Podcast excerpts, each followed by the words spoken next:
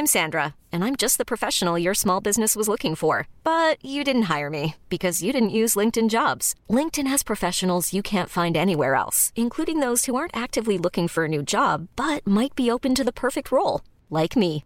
In a given month, over 70% of LinkedIn users don't visit other leading job sites. So if you're not looking on LinkedIn, you'll miss out on great candidates like Sandra. Start hiring professionals like a professional. Post your free job on linkedin.com/achieve today.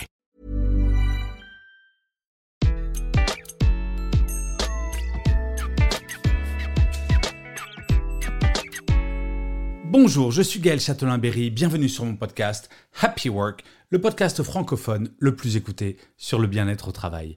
Eh bien, aujourd'hui, j'ai décidé de vous parler d'un sujet très important. Comment manager votre manager? Et oui, je ne sais pas si vous le savez, mais plus de 50% des démissions sont dues non pas au désamour que l'on a pour son entreprise, mais au fait que l'on ne s'entend pas avec son propre manager.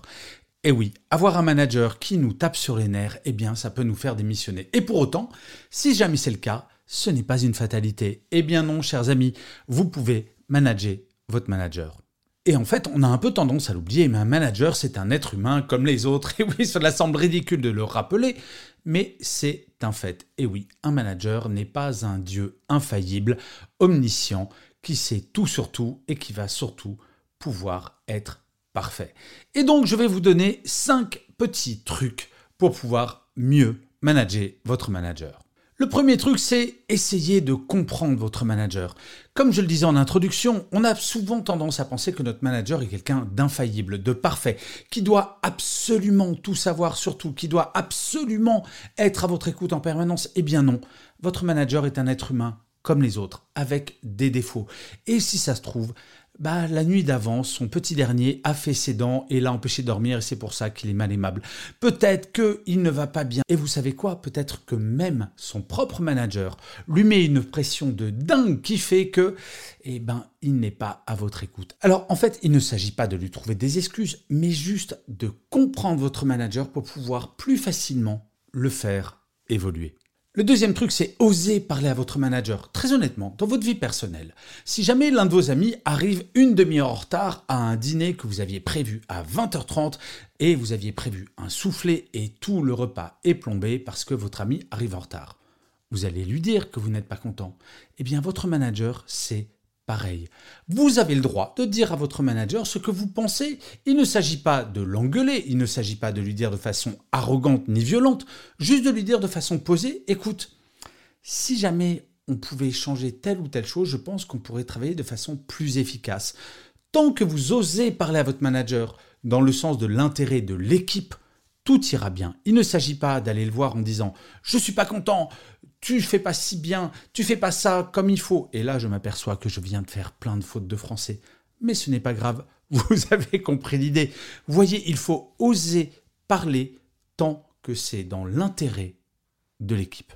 Le troisième point, c'est quand vous venez avec un problème, venez toujours avec des solutions. Il faut savoir qu'un manager, et je vous assure, je l'ai été pendant plus de 20 ans, on gère beaucoup, beaucoup de problèmes au quotidien. C'est même notre métier en tant que manager de gérer des problèmes.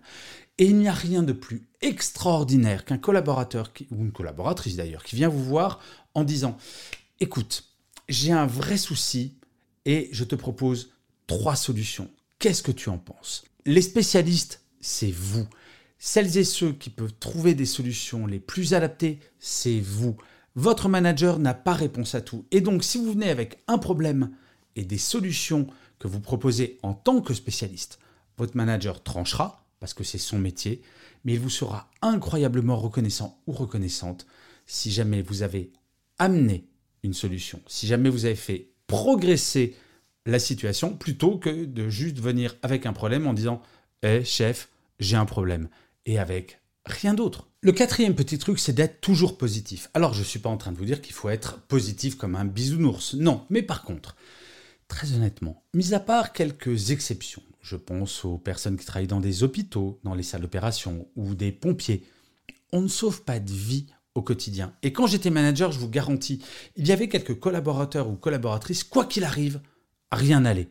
Et ça, en tant que manager, nous n'avons pas besoin de ça.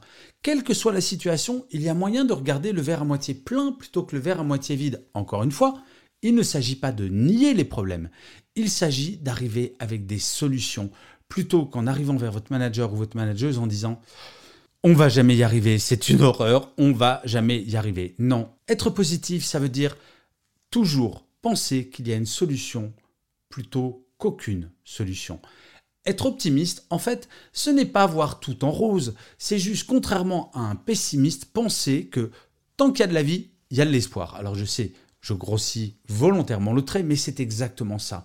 Ne soyez pas ce collaborateur ou cette collaboratrice qui va plomber le moral, qui va forcément dire tout est foutu. Non, arrivez avec des solutions et soyez positif et positive. Et le dernier point qui est absolument fondamental, soyez toujours factuel. Et oui, il n'y a rien de pire qu'un collaborateur ou une collaboratrice qui vient vous voir en tant que manager et qui vous dit ⁇ Je n'aime pas, j'ai le sentiment que, j'ai entendu dire que, bref, que des émotions. Alors, je ne suis pas en train de dire que les émotions ne sont pas importantes. Cela étant dit, quand vous venez avec un sujet, avec un problème, il faut essayer autant que faire se peut de venir avec des chiffres, avec des solutions, avec des choses extrêmement concrètes, au lieu de dire ah, je pense qu'on pourrait peut-être faire ça, de dire voilà, si on applique telle méthode, on pourrait obtenir tel résultat. Et on pourra mesurer le résultat. Plus vous serez factuel avec votre manager ou votre manageuse, plus cette personne va vous écouter. Parce qu'encore une fois, qu'est-ce que demande un manager ou une manageuse? D'avoir des équipes performantes, d'avoir des équipes tournées vers le résultat plutôt que vers leurs propres émotions. Le principe d'une équipe, c'est d'être un peu altruiste, de penser à l'équipe avant de penser à son petit sujet personnel.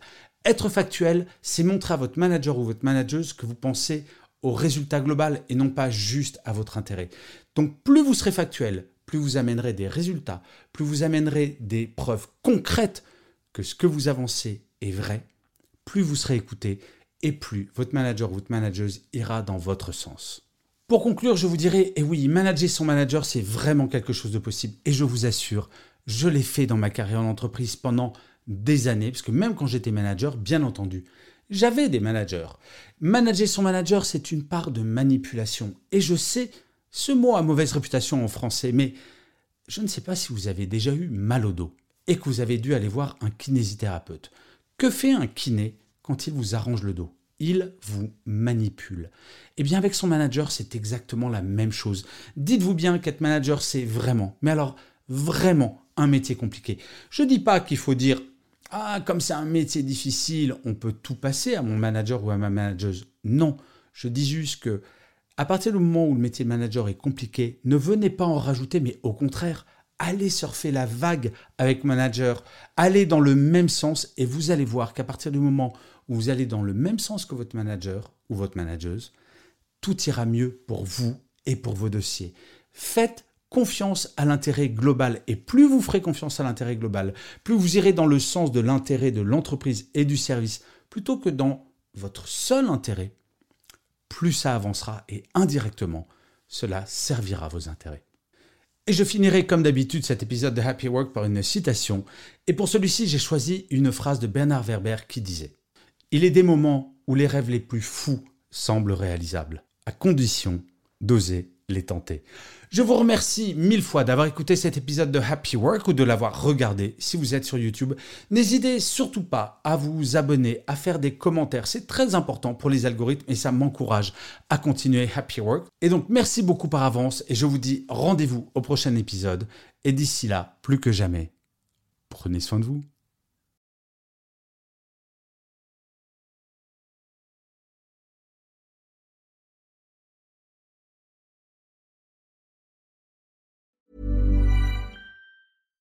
Hi, I'm Daniel, founder of Pretty Litter. Cats and cat owners deserve better than any old fashioned litter. That's why I teamed up with scientists and veterinarians to create Pretty Litter.